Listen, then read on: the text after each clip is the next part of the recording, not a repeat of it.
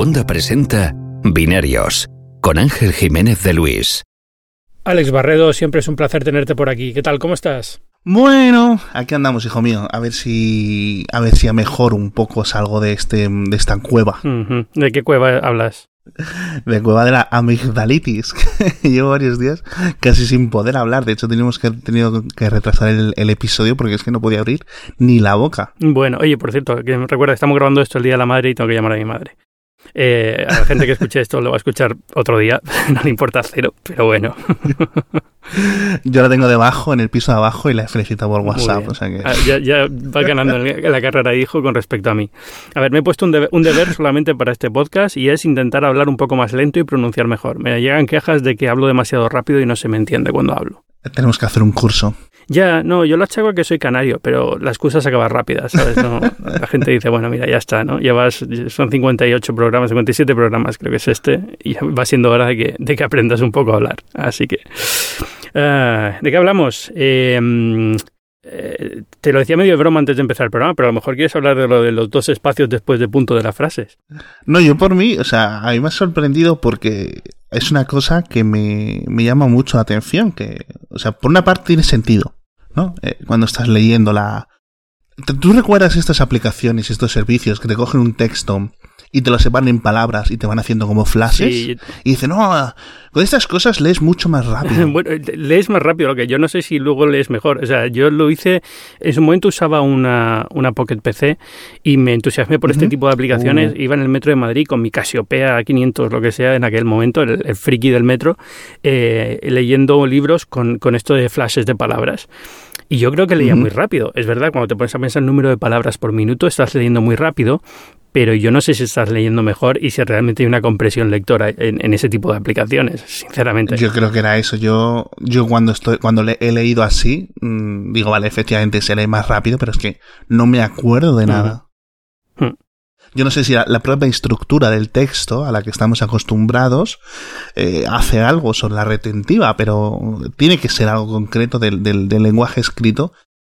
Quizá en nuestra educación, ¿no? El, el, escribir unas frases concretas de una forma eh, constante que, que ayuda a la retentiva, sin ninguna duda, vamos. Yo creo que sí. A ver, para los que estén perdidos y estén diciendo de qué están hablando estos dos tíos, es esta, esta semana ha salido un estudio de, teóricamente serio que dice que efectivamente es dejar dos espacios después de un punto, que es una de estas discusiones como en programación está la de tab versus spaces, de espacios y tabulación.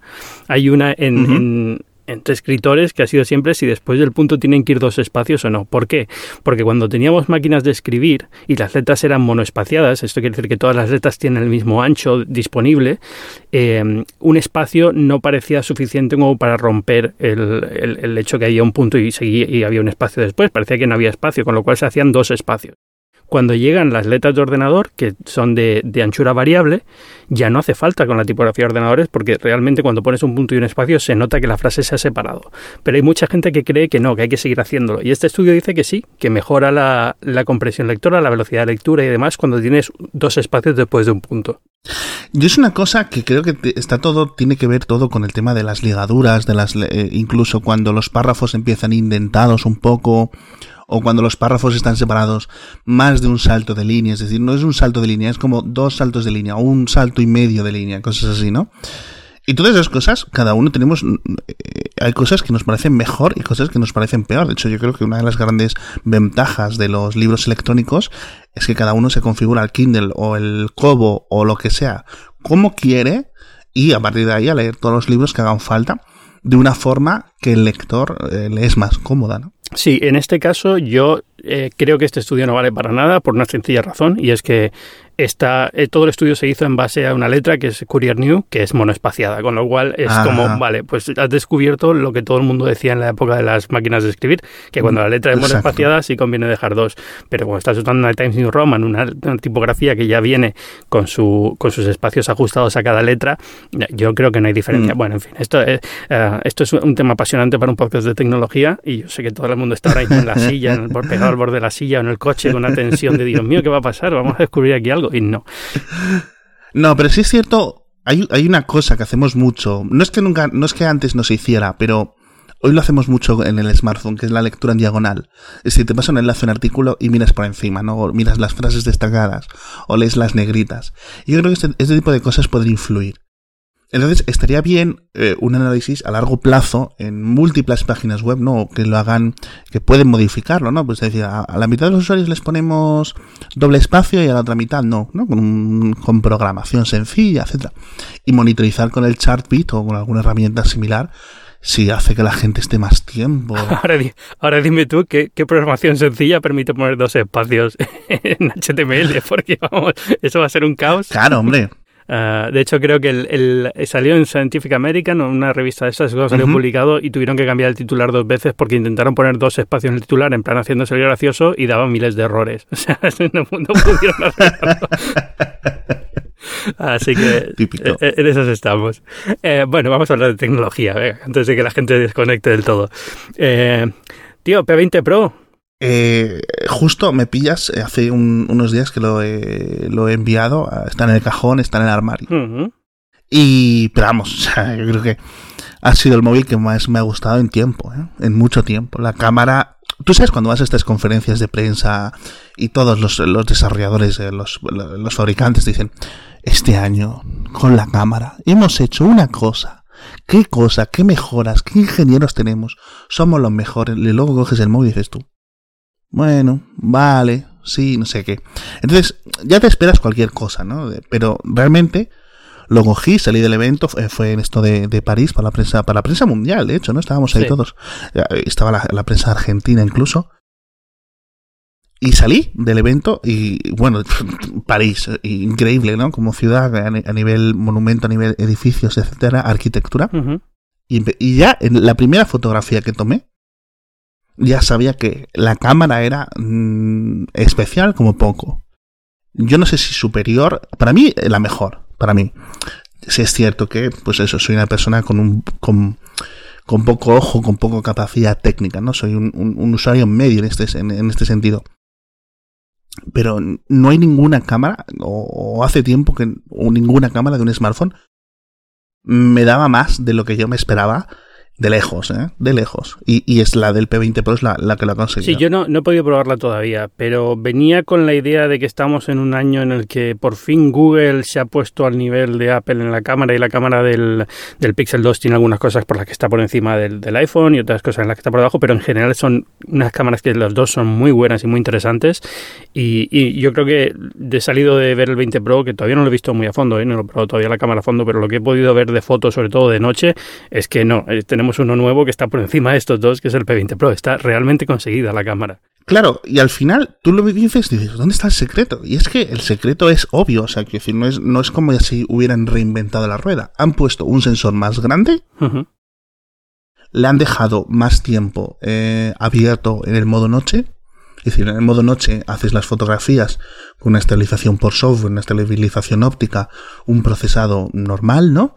Pero simplemente dejas más tiempo el sensor abierto, capturando más información, ¿no? A nivel de software. Sí. Y sobre todo el, el, hecho de que cada uno de los píxeles del, de, del sensor son más grandes. Literalmente son más grandes. Entonces, pues es que eso es una cosa que ya inventó Nokia en el. ¿En cuál te puedo decir yo? En el, en el 1020. Sí, no, y es, es como funciona la fotografía. Al fin y al cabo, por eso la full frame suelen ser mejores por la noche y demás. Es decir, es, es lo que todo el mundo ya sabíamos que es la física de la luz y la física de los sensores, que en el móvil siempre era más complicado porque dependes de. Primero, de, sueles depender de pocas empresas que fabrican realmente los chips, los sensores de las cámaras de los móviles. No todo el mundo fabrica, es Sony y dos más. Y entonces estás sumido un poco a su producción y, y luego eso, el, poder tener el espacio físico dentro del móvil a nivel de ingeniería es bastante complejo, pues poner un sensor grande, ¿no? Eh, si estos, ellos lo han conseguido, eh, yo espero que esto signifique que, que, el año que este año veremos más que nada porque yo no quiero cambiarme a Android y la cámara para mí es muy importante. Y el, el, Pixel 2 ha estado ahí ahí en el borde de, de llevarme. Y, y, lo que espero es que Apple se ponga un poco las pilas y traiga esta idea no de, de, que sean tres cámaras o dos me da igual pero que tenga esta idea de oye podemos hacer la foto mejor ahora ya tenemos cómo hacerlo el P20 Pro es un ejemplo claro. que a lo mejor el Huawei ha podido porque solo va a hacer 3 millones de unidades de P20 Pro o lo que sea, ¿no? Y tiene, tiene posibilidad de tener estos sensores, mientras que a lo mejor Apple tiene que pedir 35 millones de sensores y todavía no existen. Pero, pero espero que lleguen. Eso es. Eso es. Y, lo de las tres cámaras, yo le, obviamente yo me meto en el chiste, ¿no? En, la giletificación del, del, sector, ¿no? En el sentido de que, claro, cada, pero cada uno de los tres sensores que hay con la, cada una de las tres lentes le da como versatilidad al teléfono. Tienes un sensor de 8 megapíxeles con, un, con tres aumentos, que es funciona increíble. O sea, los zooms son impensables en un smartphone. Tienes el sensor de 40 megapíxeles por una parte. Tienes. Entonces, todas esas, cada uno de ellos es mejor y es específico para un modo concreto. Si todos los fabricantes pudieran hacerlo, eh, perfecto. Luego, pues por ejemplo, hay, hay labores en las que Google está por delante, procesado de imagen, etcétera, ¿no? Pero quiero decir, es sota, caballo y rey. Si tú pones un sensor del tamaño de, yo qué sé, de dos pulgadas de, diámetro detrás, en el centro del teléfono, vas a hacer mejores fotos que si tienes uno chiquitinico. Entonces, pues, eh, lo que decíamos al salir del, del este, es sota, caballo y rey. No, no es mucho más misterio. Ahora bien, dices, es lo que dices tú, no hay sitio. en, en, dos partes. Uno, en, en espacio físico de altura por, por anchura y sobre todo en grosor. Sí, hay que, hacerlo, hay que hacer los móviles más gruesos. De todas formas, esto me recuerda una cosa. Yo recuerdo el primer programa al que viniste a Binarios, que fue el primero de Binarios. Creo que fue el primero, no sé si fue la segunda vez que viniste. Dijiste una cosa que me quedó muy marcada. Estábamos discutiendo sobre la, necesidad de tener más RAM o menos RAM en los teléfonos. Tú dijiste, mira, por mí que le metan todo lo RAM que puedan a un teléfono. Me da igual, aunque parezca absurdo poner 8 GB, 16 GB, me da igual que tenga la mayor cantidad que pueda, ¿no? Y yo con las lentes de las cámaras pienso un poco igual. La gente se pone un poco tonta con esto. Tiene tres lentes, jajaja, ja, ja, vamos a tener la cámara llena de... Vamos a tener la parte trasera de los móviles con cinco lentes dentro de poco, pues, pues, pues, pues perfecto, como si ponemos 10 o 12 o 15, si al final consigues que las fotos sean mejores, me da igual el número de lentes que tengamos, mientras sea fácil de usar y no sea una locura, ¿no? Pero, pero yo esto no lo veo un problema. Exacto. Pero bueno, no sé, aparte de eso, es que el móvil, te digo la verdad, aparte de la cámara, me interesa cero. no sé si tiene más cosas buenas o no. Yo sé que lo del noche es una tontería. O sea, al final. Sí, sí es cierto que, o sea, mm, he probado ya con Notch, te voy a calcular a bote pronto 3, 4 móviles, 5 móviles con Notch, incluyendo el iPhone 10. Y eh, el único que hace bien el Notch es el iPhone 10. El resto lo han hecho un poco como por, ¿cómo te diría yo? Tendencia no sé si explicarlo, no sé si es el, motivo, pero quiero decir, no era necesario. No, ya, o, está mal implementado. El, G7 se ha anunciado esta semana el DLG mm. y es que es un notch con una pantalla LCD, con lo cual eh, cuando lo tienes apagado se ve, se ve el, gris de la retroiluminación de la pantalla. Es una locura, o sea, no tiene sentido. Bueno, espérate que se supone que Apple va a lanzar uno con notch con el LCD este año, es el rumor, y a ver cómo lo solucionan ellos.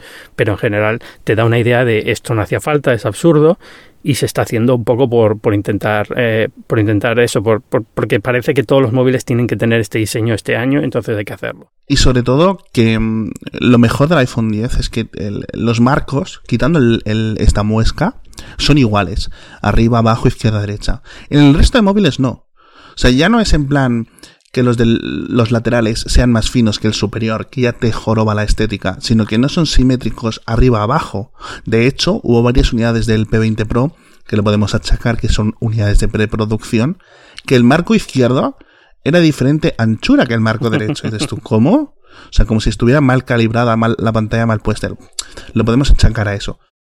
Pero en general, eh, no hay ninguno que haya dicho, vamos a hacer un teléfono con unos marcos simétricos, de, voy a decir, 4 milímetros en cada uno de los cuatro laterales, y en uno de ellos, el superior, le ponemos la muesca para incorporar los sensores, que es lo que ha hecho el, iPhone 10 y que es lo que me parece la, mejor solución. Sí, lo lógico es que con el tiempo ni siquiera si llegamos a un momento en el que se puede hacer todo ese tipo de cosas sin un marco, es decir, que esté detrás de la pantalla las cámaras o lo que sea, que, no haya marcos de ningún tipo en el teléfono. y, si tienes ahora esto del marco inferior es más grande que el superior, queda rarísimo. No sé.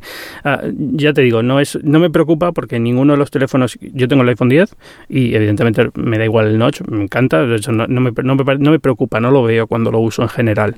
Eh, si me pasaron Android, probablemente ahora escogería un, un, Pixel 2, con lo cual me da igual porque no tiene notch y, y si viene uno con notch, mientras esté bien implementado, para mí es un, es un como dicen en, América, un non-issue, ¿no? ¿no? es un problema. Sí, Totalmente, no. O sea, yo lo doy por hecho que el Pixel 3 va a tener notch. Espero que Google esté tomando nota de, de, por dónde van los tiros, ¿no? O sea, de que, cuáles son las cosas bien hechas y cómo se pueden hacer mal. Sí. Ahora hablamos de, de, Google y de, y de Google I.O. que empieza esta semana, eh, pero antes vamos a acabar ya con lo que ha pasado esta semana. Eh, hay un tema que quiero hablar, que ya sé que se me va a poner aquí todo el mundo, Dios mío, otra vez pesado, pero es el tema de Apple, que ha presentado resultados y los resultados me dan igual. Apple siempre gana muchísimo dinero y muy bien. No es, no es mi terreno. Yo hablo de tecnología, no de, negocio. Bueno, lo hago a nivel personal porque me, interesa, ¿no? Como empresa seguirla. Pero lo que me llama la atención de estos resultados ha sido el, lo de la venta de iPhones, porque todo el mundo venía con una visión súper pesimista de lo que iba a funcionar el iPhone 10 y ha salido Strategy Analytics con los móviles más vendidos del trimestre y los cuatro primeros puestos son para iPhone. El primero iPhone X, después creo que es el 8, 8 Plus y el 7 normal. Creo que 8 Plus, 8 y 7. Sí, no, y además cuando la presentación de los resultados, yo juraría que escuché, dice, no, que fue el 7 el segundo, y, y, y, te lo dije, me recuerdo un tweet que te puse, y luego me volví loco, digo, tengo que encontrar esta referencia porque no cuadra, ¿no? Y efectivamente era... Eh, eh, iPhone, a lo mejor en ese momento Apple unificó, ¿no? El 8 y el 8 Plus cuando lo dijo, pero me resulta raro. Eh, sí, o el 7 y el 7 Pero bueno. Pero, pero en general, eh, vamos, parece ser que toda esta locura que hubo previa a los resultados, que el iPhone 10 no se está vendiendo, con medios diciendo incluso eh, a lo mejor Apple deja de hacer el iPhone 10 y vuelve a los diseños tipo 8 porque no se está vendiendo y no funciona, es una barbaridad. O sea, al final se está vendiendo igual de bien o mejor que los modelos que el año pasado el, el 7, el 7 Plus, digamos. Sí, yo aquí, aquí veo un montón de siempre, eh, esto es como el teléfono escacharrado, ¿vale? Eh, una vez ya, eh, cuando ha, pasado ¿no? la tormenta, se puede ver todo más claro, ¿no? A pesar de, digamos, de, del día a día y de Twitter y de la información 24 horas tecnológica, ¿no? ¿Recuerdas cuando una de las mayores críticas a la prensa generalista, a la televisión generalista, a la televisión por cable, ¿no? E, es que tiene que rellenar 24 horas de noticias y no hay acontecimientos, con lo cual como que exagera todo, lo inventa. A la prensa tecnológica le pasa un poco lo mismo, es decir, no todos los días hay grandísimas cosas que comentar y, podemos achacarle un poco eh, eso, ¿no? Este aspecto. Pero por otra parte, a nivel financiero, vamos a tocarlo un poco de, refilón. Sí es cierto que eh, se inició el trimestre con unas expectativas muy altas por, eh, muy por encima de las que daba Apple para, digamos, este trimestre por parte de los analistas, de las consultoras, de los bancos, sobre todo, ¿no? Y, y, y, y, entonces empezaron a llegar las noticias a la prensa tecnológica, creo que al principio la comentábamos tú y yo aquí en, en binarios, estas noticias de, de Nikkei, del Wall Street Journal, de que determinados componentes, de determinados fabricantes de componentes, habían anunciado que había recortes, ¿no? Y, y hablamos y comentamos que, bueno, esto puede significar algo, puede no significar nada absolutamente. Lo que sí hemos visto eh, luego eh, es que al final, eh, digamos, las ah, estimaciones finales de los bancos han estado acordes a lo que ha presentado Apple. Con lo cual, claro, las acciones no se han movido. Sí. Que es extraño, ¿no? En cierto sentido. O sea, se han movido, subieron como un 5%. Bueno, habían, bajado mucho, con lo cual, bueno, vuelve a estar en máximos, digamos, ha subido un poco, pero la mayoría de lo que subió, el gran subidón que pegó esta semana ha sido por, para compensar lo que ya había bajado sin sentido. Mm, yo creo que había bajado con sentido, pero que, y lo que ha subido, mm, mm, hay otra parte que hay que achacarlo, es decir, han anunciado que van a comprar un montón de acciones nuevas, con lo cual podemos entender que no solo es un tema tecnológico, ¿no? Pero sí es cierto, y, aquí hay una cosa que me, que me llama mucho la atención cuando, cuando comentamos esto, por ejemplo, Minchi Kuo, que es el, la persona que ha estado en, en la boca de todos durante estas últimas semanas, que en la lista inspector de, de componentes, ¿no? De, de la cadena de, de, de, de producción, digamos, que trabaja hacia Apple, decía, no, oye, mira, está, está, ocurriendo esto, esto y esto, y él envía sus notas a sus clientes, los clientes suelen ser todos bancos, consultoras, etcétera, y los bancos, consultoras, cogen esa información, la, contrastan con otra que tengan, y hacen sus, digamos, sus cábalas, ¿no? Al final esto es como echar las cartas del tarot. Y toda la prensa, digamos, se le echaba las, se las manos a la cabeza. Cuando Minchi Kuo dije, para este trimestre, primer trimestre del año de calendario, que es el segundo día para Apple, van a vender 18 millones de unidades del iPhone 10. Y toda la gente, claro, veníamos de vender cuántas en el trimestre anterior, 40 millones de unidades del iPhone 10, algo así. Una locura. Sí, bueno, pero trimestre de lanzamiento. Exacto, exacto. Pero eh, fue un trimestre que hubo eh, no estuvo completo, con lo cual solo se vendió durante mes y medio, dos meses, con lo cual pues, eran unas cifras locas, locas, estratosféricas, ¿no? Como todo lo que comentábamos de Apple. Y entonces todos nos tirábamos de, de los pelos, ¿no? Unos, porque eran muy pocas, o porque consideraban que eran muy pocas, estos 18 millones, y otros porque pensaban que eran muchísimas. Quiero decir, ¿cómo, vas a, cómo va a vender 18 millones de, de, un iPhone así, de un iPhone tan caro, no sé qué? Entonces, yo me centro mucho en la crítica esta de a Min en el sentido de 18 eh, millones nos parecían pocas, pero luego resulta que cuando Strategy Analytics dice que las ventas reales han sido 16 millones, nos parecen un montón y Apple lo ha vuelto a hacer y, todo nos, parece una locura, ¿no? Pero yo creo que aquí el problema es que el debate se ha separado en dos, eh, en dos vertientes. Una es eh, la, cifra que da Minchiku de 18 millones, nadie la cuestiona, porque es una cifra, digamos, él ha, dicho un número y luego se ve si el número es, real o no. El problema, el problema digamos, la, la locura viene cuando se, se coge la parte de han bajado los pedidos a los fabricantes de componentes y se, y se empiezan a hacer piezas de opinión sobre, uy, esto quiere decir que se va a hundir, esto quiere decir que no se está vendiendo, han bajado más de la mitad las, las, las peticiones a fabricantes de componentes, y ahí es donde se empieza a generar ese, este ciclo de noticia absurdo de el iPhone 10 no está funcionando, el iPhone 10 se va a morir porque ha se ha dado cuenta de que no funciona y es muy caro y no la gente no le gusta y tiene mucho... Entonces luego, eso es lo que produce el choque luego, ¿no? Entonces, ¿cómo es que se han vendido 16? Que luego sean 16, 18, bueno, es una lista que da una cifra, al final es menos de lo que se esperaba, pero en general dentro de lo que Apple consideraba que iba a vender, porque las cifras que da Apple, el, guidance que da Apple, aunque solo sea a nivel de ingresos, no de número de unidades, más o menos calculaba que iba a conseguir este, este número de, de, ingresos, ¿no? Estos mil millones, lo que sea, los miles de millones que haya conseguido ingresos, que ahora no lo tengo en la cabeza. Pero bueno, sí. Eh, entra dentro de su guidance, que en los últimos quarters, eh, generalmente, el guidance que da suele caer dentro. antes sí era normal que dar un guidance muy bajo y siempre sorprendían, ¿no? Y siempre era un poco por encima. Desde hace un tiempo está siempre dentro o incluso un poco por debajo. Pero bueno. Sí, son mucho más exactos. Sí. Eh, entonces yo creo que, dentro de eso no hay sorpresa. Es decir, el número, en el número exacto de unidades no hay sorpresa. Lo raro de todo este ciclo es cómo se ha magnificado la parte de ha rebajado los, el pedido de componentes. Que tiene toda la lógica del mundo, porque normalmente para componentes estratégicos, una empresa lo que hace es que pide mucho más de lo que necesita para hacer stockpiling, tener suficientes y luego en los siguientes, en los siguientes trimestres va tirando de eso. No hace falta hacer tanto. En trimestre de lanzamiento tiene que poner más. A lo mejor pensaba que iba a llegar el número de fabricación del iPhone a, la venta el mismo día que anunció los otros, pero se dio cuenta que tenía que esperar un mes más. Pero ya había pedido las pantallas o los procesadores o las cámaras de lo que sea, con lo cual ahora tiene tres semanas de cámaras que no necesita pedir más. Entonces, eh, es lo que decía Tim Cook siempre dice que no hay que leer en, en estas cosas. Bueno, Tim Cook evidentemente va a decir eso. Los analistas en general, los serios suelen decir, oye, hay que entender qué significa esto. No quiere decir que vaya a bajar el número de venta de, iPhones, quiere decir que han pedido menos simplemente. Hay que entender este dato dentro del contexto que tiene, que es mucho más complejo y mucho más rico que solamente el, ah, es que han pedido la mitad de procesadores, eso quiere decir que van a vender la mitad de iPhones. Eso no tiene sentido. No, al, al final hemos visto que, que en general ha sido, por una parte, digamos, la gente que habla de dinero ha ido a lo correcto o, se ha demostrado que ha tenido razón. Y por otra parte, lo que comentabas tú, digamos, el paripé dentro de la prensa tecnológica de forofos y antiforofos eh, y gente, ¿no? Que juega a, los dos bandos, por decirlo así, en el sentido de que, bueno, eh, cogiendo mm, las partes que interesaban de, distintos eh, informes, ¿no? De distintas piezas escritas. Aquí ya entramos en lo que decíamos antes, de, de, tener que rellenar, ¿no? Eh, por una parte, yo lo entiendo, porque es información que hay que tratar. Por otra parte, hay tan poquito con lo que tirar que hay que rellenar con mucha opinión.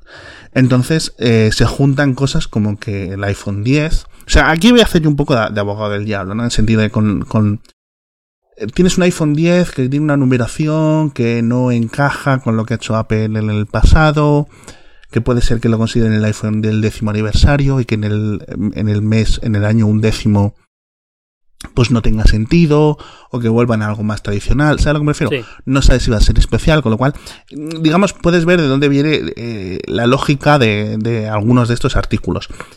Pero por otra parte, hay que avisar de que esto es opinión y esto es especulación, ¿no? Más allá de, de eso, ¿no? Lo que pasa que luego cada uno ha ido escogiendo las partes que le ha, le ha, interesado. Pero sí es cierto que no podemos, yo creo que no podemos culpar a la gente seria, por decirlo así, la gente que habla de dinero, la gente que habla de, componentes, la gente que se está jugando nada, ¿no? El, el, el parné, todos los, eh, con las apuestas, con, con los mercados del capital.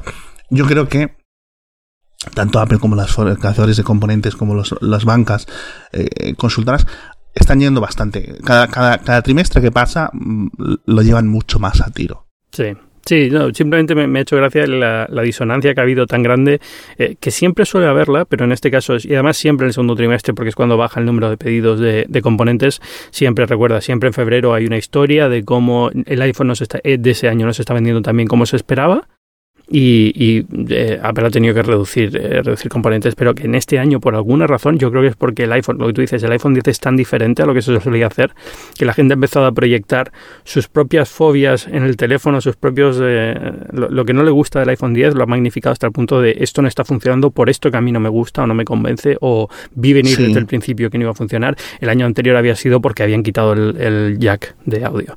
Y entonces eso evidentemente no ah, había funcionado y las ventas estaban bajando y se había notado en, la, en los componentes. Al final no era, no era cierto, no es una historia. Supongo que mucha gente todavía cabreada con que no tenga un jack de teléfono, empezando de auriculares, empezando por mí, que tengo que, bueno, no estoy cabreado, pero hoy tengo que grabar con un, con dongle para, para esta grabación. Pero en general eh, no, no es un problema para la mayoría de la gente. No le ha pasado factura a Apple, sigue vendiendo muchísimos teléfonos y ya está. Y este año, por lo que parece, está siendo un año completamente normal dentro de la tónica de los últimos eh, años de Apple. Es decir, 3-4% más de venta de unidades, ha, crecido en, ingresos porque el teléfono es más caro, el iPhone 10 es más caro este año, pero en general el precio medio de venta del teléfono ha subido, pero en general el número de unidades pues es subiendo un 3-4%, que para un mercado que está descendiendo un poco también en ese rango, ¿no? 3-4% han caído las ventas de, de teléfonos smartphone en general en todo el mundo. Eh, te voy a decir que han bajado como un 3%, dos, dos y pico. Eh, de, de, hecho, ha habido el, el, han, han, caído un 3 y pico, a pesar de un gran varón en China que han caído eh, como un 20%. Exacto, que es un mercado que precisamente Apple le ha ido bastante bien este trimestre, China. Entonces, Exacto. Eh, yo creo que no, crecer un 3% anual en un mercado que está decreciendo un 3%, pues estamos llegando a esa situación en la que está el Mac, por ejemplo, que, que, a lo mejor incluso baja un trimestre, pero baja mucho menos que el resto del PC, con lo cual está creciendo realmente en términos efectivos. No, están creciendo en términos efectivos y en nominales con respecto a, lo que era este año en 2017, ¿no? Un poco de bajona. Sí es cierto que parece que digamos las diferentes análisis que se hacen es que durante 2018 que es el presente 2019 2020 las ventas van a seguir estáticas es decir que no van a ir a superar estos 230 millones de, iPhone vendidos anuales eh, que bueno, para eso Apple es lo que está haciendo, que es subir el precio de los iPhone y cada vez, digamos, exprimir, exprimirlos más, eh, digamos, con los servicios, etcétera.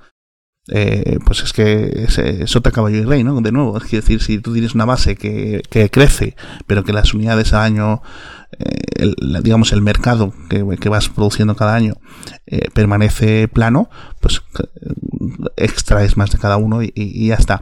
Sí es cierto que Tim Cook dijo en, la presentación, en la, llamada con los analistas, que estaba sorprendido de que el iPhone 10 fuera el, el, el, iPhone más vendido, incluso en este trimestre. A lo mejor esperaban una caída un poco más o que fuera un poco eh, quedar un poco por debajo del iPhone 8 Plus, a lo mejor, ¿no?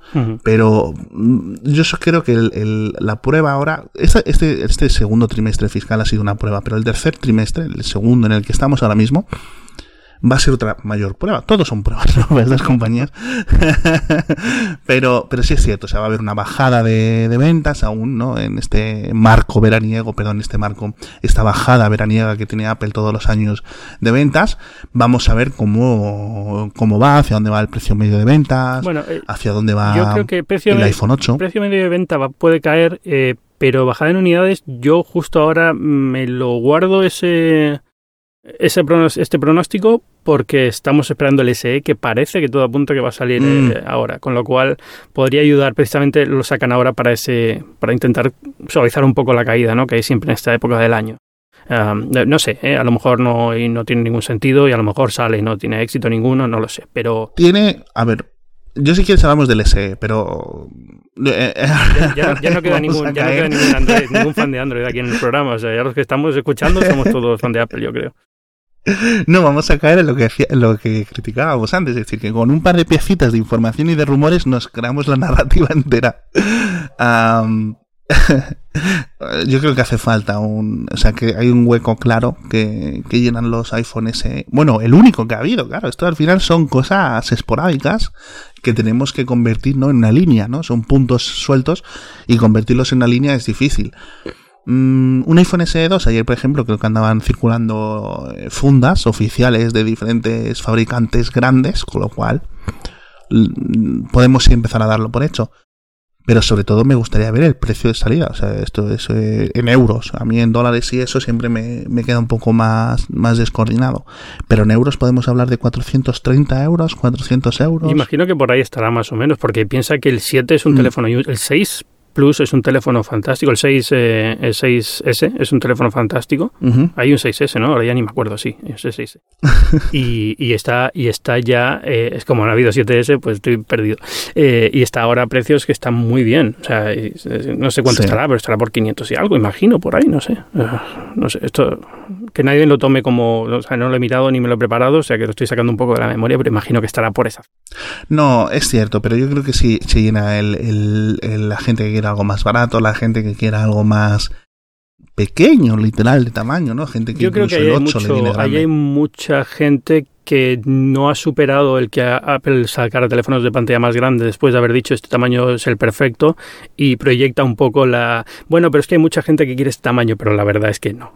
la verdad es que la gente prefiere un teléfono de pantalla más grande, sobre todo si, si tiene menos En marcos. general, sí. Pero, pero en general eh, yo creo que es más eso, es más el precio y que vaya a mercados muy concretos como India, como tal, que en los que eh, es evidente que no va a ser el teléfono más vendido porque la gente no tiene 500 euros para gastarse en un teléfono, mucho menos 1000, ¿no? Pero bueno, no tiene 500, eh, pero, pero sí va a ser un teléfono que a lo mejor para una parte de la población es, es ese mismo porcentaje de China, ¿no? Ese 1% que se puede permitir un iPhone, en China son 250 millones de habitantes, pues ese 1% es muchísima gente, ¿no?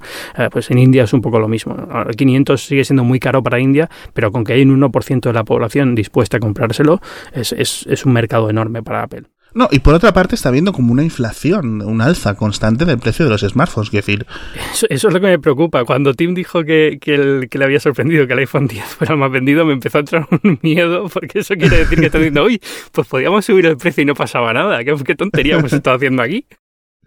no, lo- es una tendencia que, o sea, que el precio medio en general está subiendo en todos los fabricantes. O sea, estamos Sí. hablando de, por ejemplo, Xiaomi ha subido de 130 a 140. Ya sube un poquito, ¿no? Que en estas, eh, Apple ya subió el año pasado 80 dólares. Luego este, este trimestre ha bajado un poquito. Sí, pero yo, yo creo que eso es- un poco por, eh, por arrastrar funciones. Es decir, si Apple viene con el notch, ya todos los fabricantes tienen que empezar a pensar en poner un notch, entonces ya todos los gama alta empiezan a tener ese tal, ese, esa diferencia, con lo cual ya sube el precio de todos los gama alta, con lo cual arrastra un poco la gama media. O sea, al final es, es eso, ¿no? Es un poco señalización de precio y la gente va, aunque vayan lento, pero se va moviendo hacia, ese, hacia esa tendencia de subida. Y también la gente, yo creo que está dispuesta a gastar más porque se da cuenta de que el teléfono es el único aparato que necesita realmente a diario, con lo cual es, es una inversión y bueno, pues no, no, no estoy justificando el precio del iPhone, pero si tú tienes un Xiaomi y, y dices, bueno, pues en vez de gastarme 140, a lo mejor puedo gastar 200 porque de verdad le voy a sacar partido a este producto que utilizo 24 horas al día. No, yo creo que cada vez, y además eh, lo vemos de muchas formas. Uno es lo que dices tú. Otro es que cada vez hay mm, una recuperación económica mayor a nivel mundial. eh, cada vez hay más gente dispuesta a comprar un iPhone y cada vez hay un iPhone, no, smartphones en general, y cada vez hay gente dispuesta a pagar más. Con lo cual, eh, pues los precios van a subir, ¿no? Se van a acomodar. Yo no sé si esto va a continuar y dentro de tres años o dentro de cinco años va a haber iPhones de 1.500 euros, dentro de, de 1.600, cosas así. Pues no lo sé. Espero que no, pero no me sorprendería. Bueno, a ver, o sea, de aquí a 10 años solamente la inflación ya, el básico a lo mejor llega a eso, pero, pero quiero decir, en cuanto a, a ajustado a la inflación 1600, lo que entonces sean 2000 o lo que sea, pues espero que no, pero vete a saber. O sea, no, no, no lo descartaría del todo. Sí, y, yo creo que además es muy interesante la, el papel que está jugando el mercado de segunda mano, que al final se lo come sobre todo mucho Apple, Sí. porque los productos suyos son los que más suelen perdurar en el mercado. Ya no es en plan que yo te venda un teléfono a ti, sino que yo pase un teléfono a mi hija, o que un hermano pase un teléfono a otro hermano, cosas así, ¿no? Eh, Ese tipo de, de teléfonos no cuentan, no están dentro de, la, eh, de muchos eh, informes. Otros informes sí los tienen en cuenta, o sí intentan averiguar, o sí intentan, digamos, encu- hacer encuestas para ver por dónde van los tiros. Pero sí es cierto que está habiendo una- un aumento en Europa específico, en específicamente y en China también, muy fuertes de eh, segunda mano, de teléfonos de Apple de segunda mano. No, ya te digo, no, no- no específicamente ventas, pero eh, te puedo decir que a lo mejor es casi el doble que hace 3-4 años. La presencia de, de, del merc- de- de iPhones en el mercado español, por ejemplo. Entonces, eh, cambia, ¿no? Cambia la dinámica del propio mercado, ¿no? Hmm. Bueno, yo creo que vamos a parar ya de esto, que hemos aburrido a todo el mundo. Empieza la temporada de, de congresos internacionales de desarrolladores, que se empieza ahora en primavera, y tenemos uno que ha pasado, dos que llegan, y vamos a hablar un poco de esto también, que yo creo que es importante. Eh, Facebook, eh, súper rápido, porque sinceramente el, el congreso era, era más la atención que tenía todo el mundo puesto en qué va a hacer con el, con, con, la privacidad y con los datos, que realmente las novedades que anunciaron, que al final eh, fueron poquitas, eh, el servicio de citas, o sea, la competencia de Tinder que va a lanzar, uh -huh. el, un poquito más de, de, impulso a los grupos, eh, algunos cambios importantes, yo creo que lo más interesante es en Instagram, ¿no? de los stories y realidad aumentada para stories y abrir un poco la, lo de la creación de máscaras y demás. Eh, no sé, ¿cómo lo has visto? Yo he visto que han dicho, vale, lo de la privacidad ha sido importante, eh, tenemos una cosa que estamos trabajando en ello, ¿no? Y que, que poco más pueden hacer, quiero decir, a ver, poco, poco más. Ellos, ese es el mensaje que ellos han dicho, ¿no? No es que yo lo crea, ¿no? Eh, pero hemos visto, por ejemplo, pues que, que, no les está afectando mucho a nivel de usuarios. Eso es una cosa que vimos una semana antes del F8. Y hemos visto que sorprendentemente, yo creo que el, el, la apuesta, digamos, que parece que van a venir anuncios a WhatsApp. Eso yo creo que es lo que más mm, me está llamando la atención, ¿no? Que poco sí. a poco nos las van a intentar. Y la salida de, de Jan, ¿no? De, de, de Jan Kuhn, yeah. de, de Jan Kuhn, que es el segundo cofundador que, de WhatsApp que abandona justo ahora, ¿no? Un poco que... No se sabe si va a, a, a digamos... Eh, quedarse con todos los dineros, todos los millones de dólares que, que, su contrato le permitía quedarse con él, pero creo que a lo mejor deja algunos por irse un poco antes, pero yo creo que han, han, han intentado que quedara muy evidente que como que no había riñas entre ellos, ¿no? Que había como, como buena sintonía entre Jan Kumi y Mark Zuckerberg, en plan uh -huh. con mensajes públicos de cómo te quiero, de que cuánto me has enseñado, yo no, no sé qué, y es en plan ya, pero se ha ido, ¿no?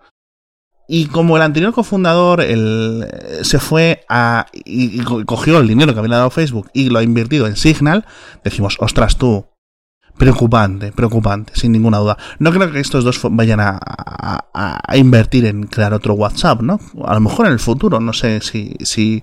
Pero yo creo que a través de Signal se puede hacer mucho daño a Facebook porque, lo hemos comentado en otras ocasiones, si aparece un servicio totalmente cifrado, con respeto para la privacidad, que tiene, digamos, unos patrones, ¿no? Un, un, una gente supermillonaria que es capaz de, de poner el dinero y, y, pagar a los servidores y pagar que funcione sin poner publicidad, hmm. nos estamos, claro, quedas un poco a merced, ¿no? De, de, de esa gente que siga poniendo dinero. Pero te encuentras con una disrupción total del modelo de negocio de Facebook.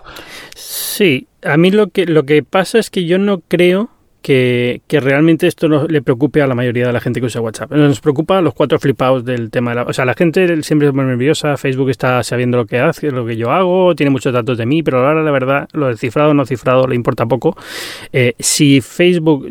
Tengo mis dudas sobre qué pasaría si Jan y el otro sacan ahora un servicio o mejoran Signal de una manera tan increíble que la gente dice, bueno, está a la par que WhatsApp, y al mismo tiempo Facebook eh, abre WhatsApp de una forma en la que pone publicidad, lo cual no le gusta a nadie, pero al mismo tiempo permite cliente multiplataforma, eh, singing desde la web, cosas así, o, o, pegatinas y no sé cuántos. Al final, eh, todo esto digamos, se contrarresta. ¿no? Vale, pues es menos segura y menos tal, pero yo que no soy un flipado de la seguridad y me da un poco igual todo y no me entero de nada, yo WhatsApp ahora tiene pegatinas y soy muy feliz con esto. Claro, porque además es una cosa que decir que no la gente no va probando 50 servicios de mensajería. Claro, no, y da igual, aunque tengas uno que es mejor, como no esté toda tu familia y amigos ahí, te da exactamente igual, porque es lo que le ha pasado a Telegram históricamente y lo que le va a pasar a Signal también y todo esto. al final es, lo que hablaba con, con, Mariana Martín la semana pasada aquí en Binarios. Al final es, eh, no es solo que tengas un cliente mejor, estas cosas dependen mucho de que el otro falle al mismo tiempo, de que realmente la gente quiera darse de baja de WhatsApp y esté esperando que haya otra cosa y de repente lo que tú tengas sea lo que está esperando.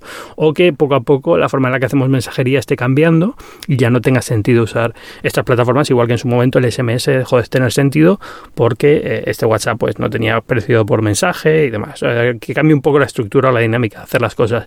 Y ahí viene una cosa interesante en, F8 que es un poco el auge de, las stories, ¿no? que es lo que está un poco... Eh, yo creo que con lo que yo me quedé de la conferencia de desarrolladores de Facebook es que estamos viendo ya un poco cómo va a cambiar el mundo de, la mensaje, de, las redes sociales en los próximos años y la mensajería también, pero bueno, las redes sociales fundamentalmente, que es el, el auge de los stories en vez del newsfeed, ¿no? Sí y, lo ves como que están intentando meter los stories, eh, más, funciones en los stories, dándole más importancia, dándole más relevancia. Instagram en una, red de fotografía, una red social de fotografía. La fotografía tiene cero papel ahora mismo de importancia dentro de Instagram. O sea, Facebook pasa completamente de las fotografías que pones en Instagram. Lo que le interesa son las stories que subes y ya está. Totalmente, yo creo que al final eh, ha pasado esta década entre las redes sociales basadas en texto ¿no? y con el elemento multimedia suelto que, que, quedaba por ahí colgado, ¿no? La foto de los, del viernes de fiesta que fuimos con los amigos, no sé qué.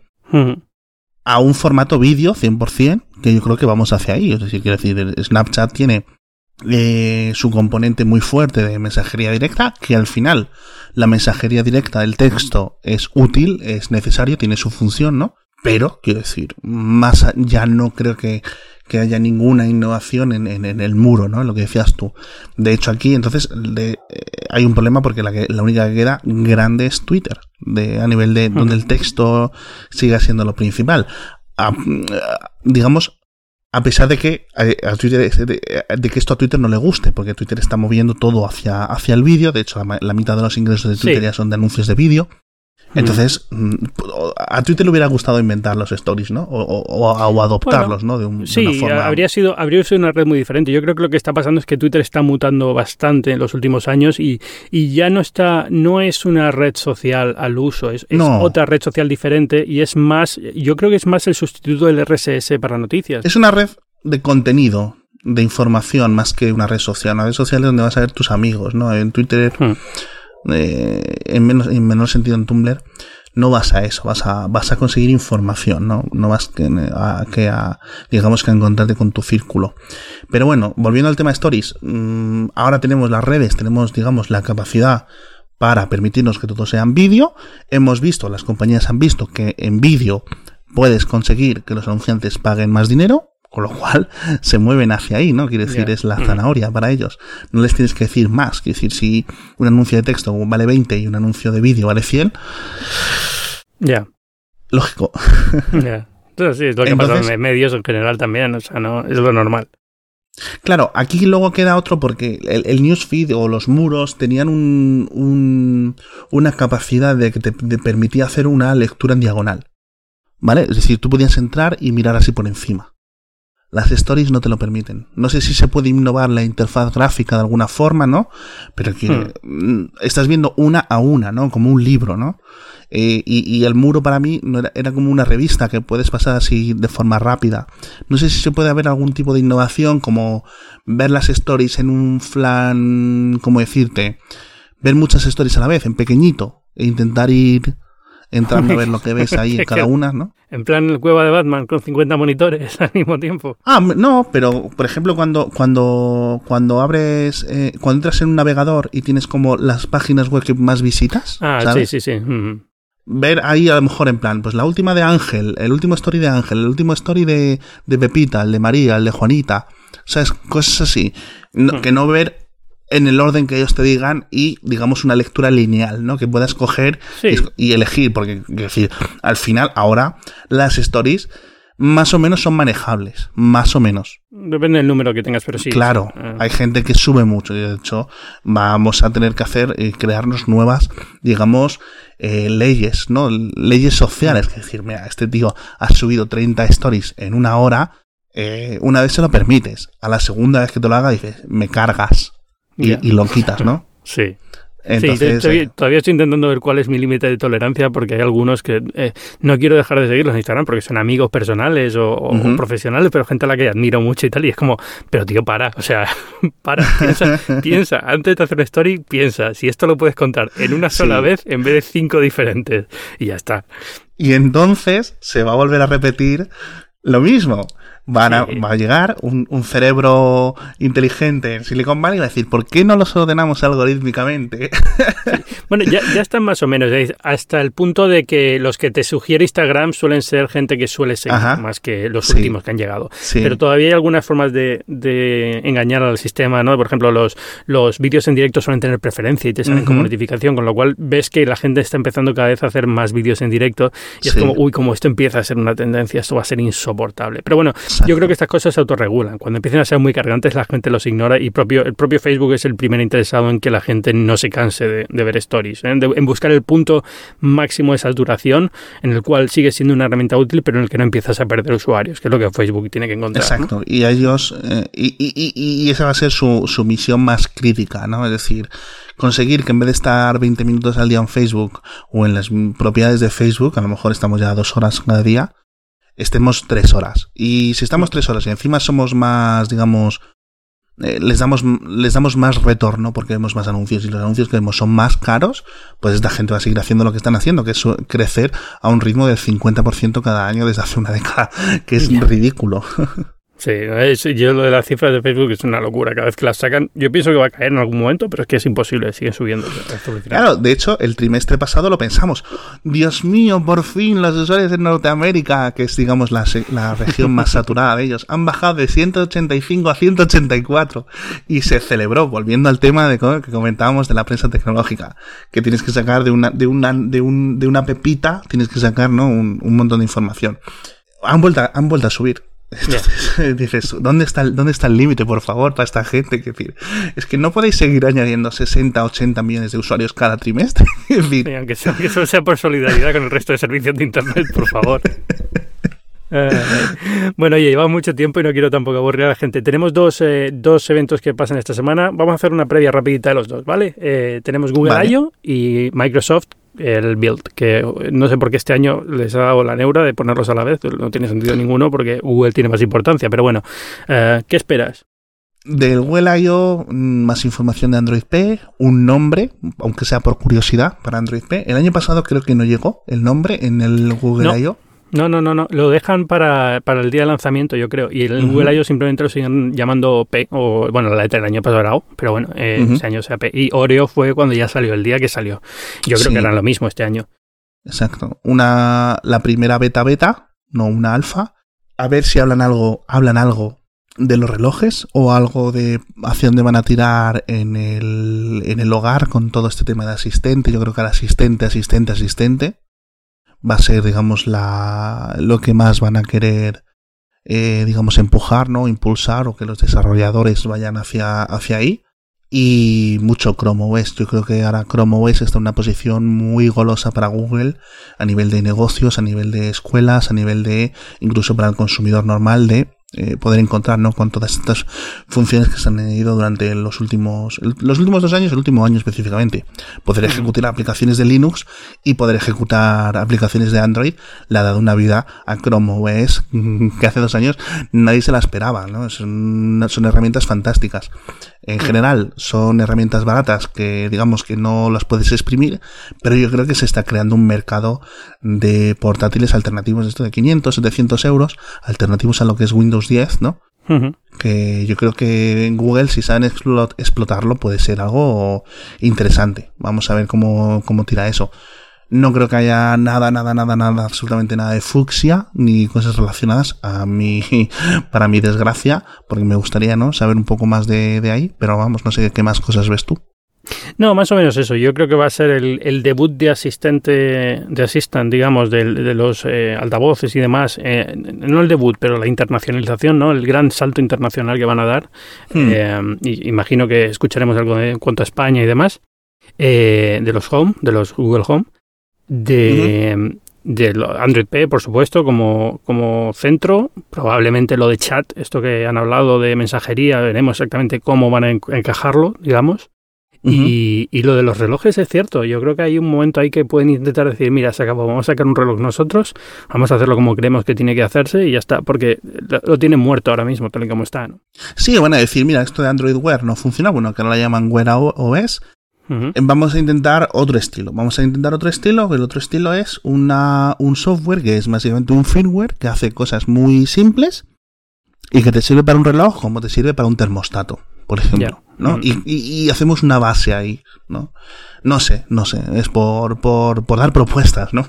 Sí, no sé, ya veremos, va, a ser interesante, voy a estar ahí, eh, cojo el avión mañana y, estaré esta semana en, en Google I.O. En, en California. Así que a ver qué nos cuentan. Va a pasar calor porque como ahora lo hacen ahí al aire libre y esto, vamos a ver. Eso es, eso te iba a decir, que no te caiga un pájaro. No.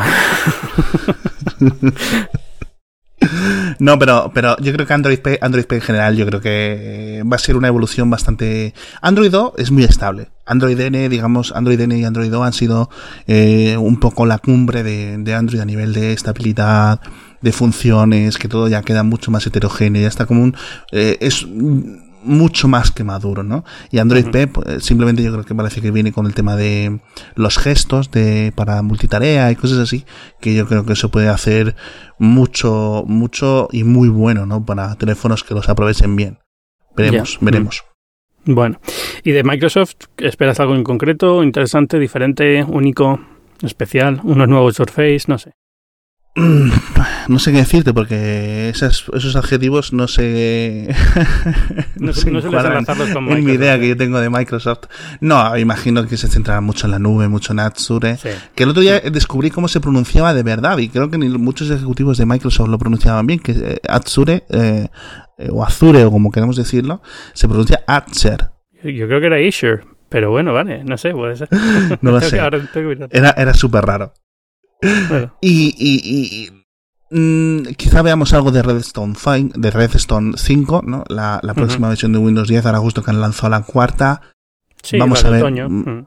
Sí, exacto. Vamos a ver si sabemos algo de por ahí. Imagino que típico algo que haya de Cortana, pero es que es no estoy muy encima de Microsoft. Tampoco creo que estén haciendo. Es que no, están haciendo mucho de cara a consumo. Eso es. va a ser, yo creo que va a ser una conferencia muy centrada en servicios en la nube, lo que tú dices, en cosas de, de inteligencia, de machine learning y menos en servicio a consumidor. Lo único que puede pasar es que lancen alguna revisión de los Surface con los nuevos procesadores de Intel y cosas así, pero no espero o algún altavoz si se ponen más con Cortana y demás, pero no creo, no creo que sea una conferencia que vaya a ser muy grande en ese sentido, con grandes anuncios en ese sentido. Y si alguien está esperando que resucite Windows Phone, tengo muy malas noticias porque no tiene pinta de que vayan a hacerlo tampoco. O sea que eh, va, a quedarse un poquito. Yo creo que eh, ya el hecho de que sea el día antes de Google I.O. lo va a dejar muy descafeinado en general de, impacto. Aunque es verdad que, bueno, el lunes no va a haber otra noticia porque Google I.O. hasta el martes no va a haber nada. Así que.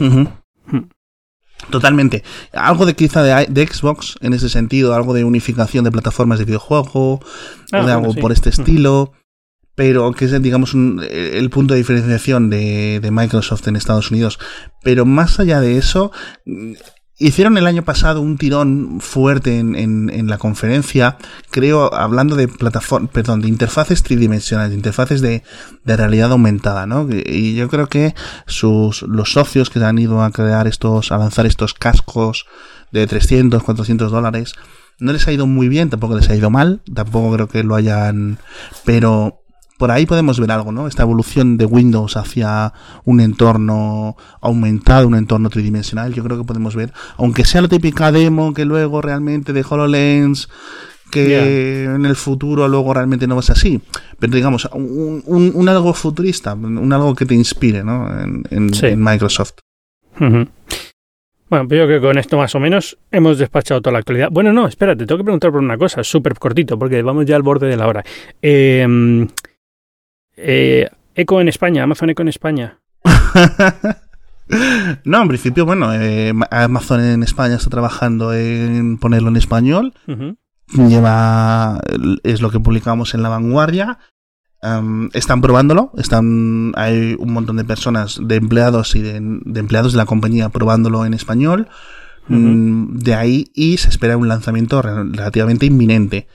Nos cuadra una fecha de lanzamiento cercana al Prime Day, que es a principios de julio con lo cual es posible que los Google Home se adelanten. Vamos a ver si hay una fecha confirmada, pero yo creo que ya era hora, ¿no? Tres años después casi del lanzamiento del, del Echo, que llegará a España creo que la, la, idea que flotaba siempre es que este otoño iba a ser la gran batalla, ¿no? Cuando llegarían eh, Echo, cuando llegaría Google Home, cuando llegaría Apple si se lanza con el, con el HomePod y lo que creo que puede pasar y lo que doy, da a entender todo esto que ha pasado en la última semana y la información que tenéis vosotros y demás es que, que, a lo mejor se adelanta, que a lo mejor es esto, es el Prime Day, es el momento de lanzarlo y a lo mejor Google en Google I.O. ya dice venga a todas con esto y empezamos ya un verano de altavoces en español eh, porque en pruebas evidentemente llevan ya tiempo, ¿no? Eh, pero, pero faltaba todavía, no sé si has visto el, el tweet que retuiteé hace poco de, alguien preguntándole a Alexa cómo se dice Windows en español Alexa, what's the Spanish word for Windows? Windows in Spanish is Windows. Déjalo enlazado en las notas. para que... Pero pero bueno, eh, la, la, cuestión es esa, ¿no? Que, que, que, estaban ya, que evidentemente ya lo de las pruebas en español llevan mucho tiempo haciéndolas y era cuestión de, de estar ya en las últimas, es decir, venga, vamos a, por ello de 100%, porque no es solamente que hable y entienda español, sino que las, toda la serie de servicios de Amazon que hay que asociar a eso, ¿no? De, tienda, de poder pedir productos, de demás, ¿no? Que es la parte más compleja y lo que imagino que lleva más tiempo de testing. Sí, y, yo aquí lo cubraría un poco más y no, no sé si esta serie está eh, rumoreada subida de Amazon Prime de la suscripción en España no podría llegar también ahora, ya justo ahora. Es decir, ahora que vienen más servicios por parte de Amazon, que ya se decían de dejar atrás los 20 euros anuales y subirlo a o sea, 50, 60 euros, 70 euros incluso, ¿no? Bueno, ya verás el, drama de esto. Sí, sí, sí. Va, va a ser, va a causar bajas. Yo, mm, yo creo que hasta 60 me merece la pena, simplemente por el, uso mío, ¿no? El uso de nuestra familia de, de, Amazon. Pero para muchos yo creo que va a quedar eh, injustificable. Sí, yo creo que no es injustificable si a cambio aumentas lo que das, o por lo menos intentas demostrar a la gente más el valor que tiene, porque es que mucha gente no sabe todo lo que consigue con Amazon Prime. Y yo creo que este es, un, problema de comunicación que tienen muy grande, sí. Porque yo, yo en Estados Unidos lo pago sí o sí, lo que me cuesta Amazon Prime, ahora que estoy en España, tengo el Prime español, eh, pero y aquí sí que no le veo tanto valor como en Estados Unidos, pero en Estados Unidos lo han subido ahora a 120 creo, una cosa así. Eh, da igual, o sea, lo que cueste, o sea, eh, tiene un valor fantástico más allá del envío gratuito en dos días o en un día, el, lo de la, televisión, la música, la música no lo uso mucho, pero bueno, eh, los libros para el Kindle, muchísimas cosas que tienes asociadas que, que realmente merecen la pena. Sí, no, sí, al final esto se ha demostrado que para ellos esto es, digamos, una manera de atraparte y, y elevar el consumo en su, digamos, en sus, en sus diferentes eh, idas y venidas, ¿no? En lo, que es la tienda, ¿no? Entonces, son, eh, digamos, formas de capturar gente a un programa de puntos, ¿no? Que es lo que considero yo Amazon Prime. Pues bueno, pues muchísimas gracias, Alex, eh, por estar aquí otra, otra vez. ¿Dónde te puede encontrar la gente? Pues la gente me puede seguir en Twitter, si le apetece, en arroba somos PC y leer en Mixio, que es la, la newsletter y el podcast que hago todos los días, a mi pesar. No, no, sigue haciéndolo, por favor. Además, un podcast fantástico también de Cuonda. ¿Y algún sitio más? ¿En La Vanguardia? Y en La Vanguardia me podéis leer. Ahora en lavanguardia.com, en la sección de tecnología, podéis leer mis idas y venidas. Y, y poco más, la verdad. Yo no sé a qué más hacer para. Porque cada vez lo estoy diciendo. Es suficiente, es suficiente. Más que suficiente. Y bueno, yo recuerdo, yo soy Ángel Jiménez de Luis, podéis leerme en arroba Ángel Jiménez en Twitter, en las páginas web de tecnología del mundo, en la web de este podcast, que es binarios.fm. Os recuerdo también que Binarios es un podcast que forma parte de Cuonda, que tenemos muchísimos podcasts de todo tipo. Esta semana hemos eh, inaugurado uno nuevo, que se, se ha unido a nosotros eh, Los Reinos del Sol. Lo has escuchado, ¿verdad? Sí, bu- buenísimo. Mira que a mí me gustaba mucho los hilos de Washington. Pero este, o sea, he quedado absolutamente eh, con la cabeza explotada, ¿no? Como dicen los Es, es estadounidenses. genial. Sí, además eh, no, no podía venir en mejor momento la comunidad ahora con todo lo que está pasando en China y Corea. Es un podcast de actualidad eh, de, de China y Corea del Norte que hace Sara Romero desde Pekín y la verdad es que yo estoy alucinado con la calidad que tiene. No lo digo porque sea parte de Cuonda, yo tengo en Cuonda, tú también, sino porque de verdad es, es un podcast que merece muchísimo la pena. Sí. Así que ya sabéis, después de escuchar esto, Los Reinos del Sol, eh, podéis buscarlo en, en los mismos sitios donde encontráis vuestros podcasts normalmente, ahí estará. Eso. Muchas gracias. A ti. Hasta luego.